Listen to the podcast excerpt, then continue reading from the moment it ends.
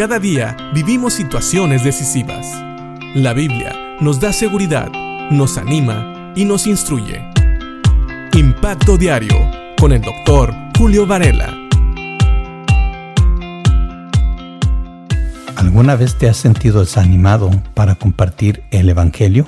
Sí, hay ocasiones en que pensamos que porque nos va mal, eso ya es suficiente para dejar de compartir el Evangelio.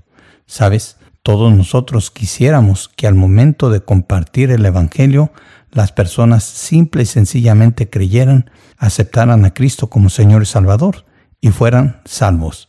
Eso sería lo ideal. Para nosotros el mensaje del Evangelio es tan claro que se nos hace imposible que la gente lo rechace. Pero recuerda que tal vez algún día tú estuviste así. Es por la obra del Espíritu Santo que nosotros ahora entendemos claramente el mensaje del Evangelio pero para la gente que no tiene a Dios, no es así.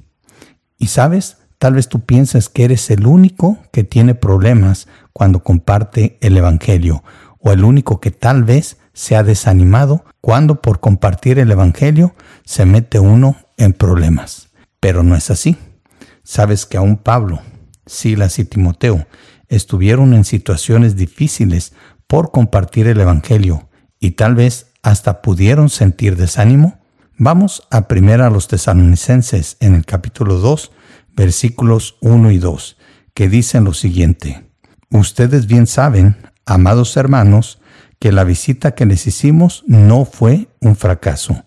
Saben lo mal que nos trataron en Filipos y cuánto sufrimos allí justo antes de verlos a ustedes. Aún así, nuestro Dios nos dio el valor de anunciarles la buena noticia con valentía, a pesar de gran oposición. Sí, así es.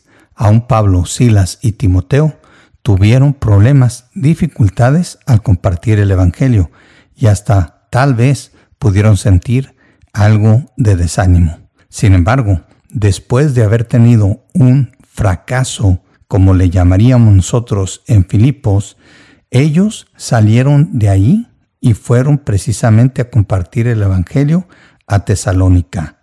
Ahí Dios, dice Pablo, les dio valor. Fíjate bien, si dice aquí que Dios les dio valor, quiere decir que posiblemente no se sentían con tantos ánimos de compartir el Evangelio y menos porque allí encontraron oposición.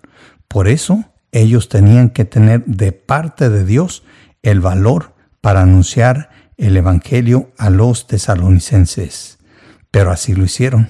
Ellos confiaron en el Señor y a pesar de la derrota que tuvieron en Filipos y de todo lo que sufrieron allí, ellos con el valor, con la valentía que Dios les dio, compartieron el Evangelio. Y según leemos en el primer capítulo, gracias a Dios que lo compartieron, porque los tesalonicenses lo recibieron como lo que es, la verdad de parte de Dios, y ellos se convirtieron, y ahora eran unos tremendos predicadores del Evangelio y personas que daban un testimonio irrefutable de que el poder de Dios realmente salva y transforma a las personas. Así que la próxima vez que te sientas desanimado, piensa en lo siguiente.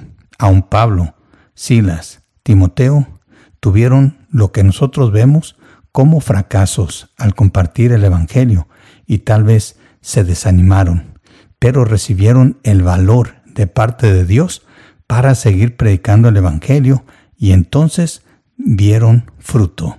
Así que tanto tú como yo debemos de aprender a pedirle al Señor que nos dé ese valor, esa valentía para seguir compartiendo el Evangelio y que nos permita ver el fruto que Él tiene preparado. Aquellos que van a recibir el Evangelio y que por la ayuda del Espíritu Santo van a creerlo como la verdad que es y van a ser salvos. Así que pensemos en esto y no desmayemos, pues el mismo Dios que estuvo con Pablo, Silas y con Timoteo está con nosotros hoy. Piensa en esto y que Dios te bendiga.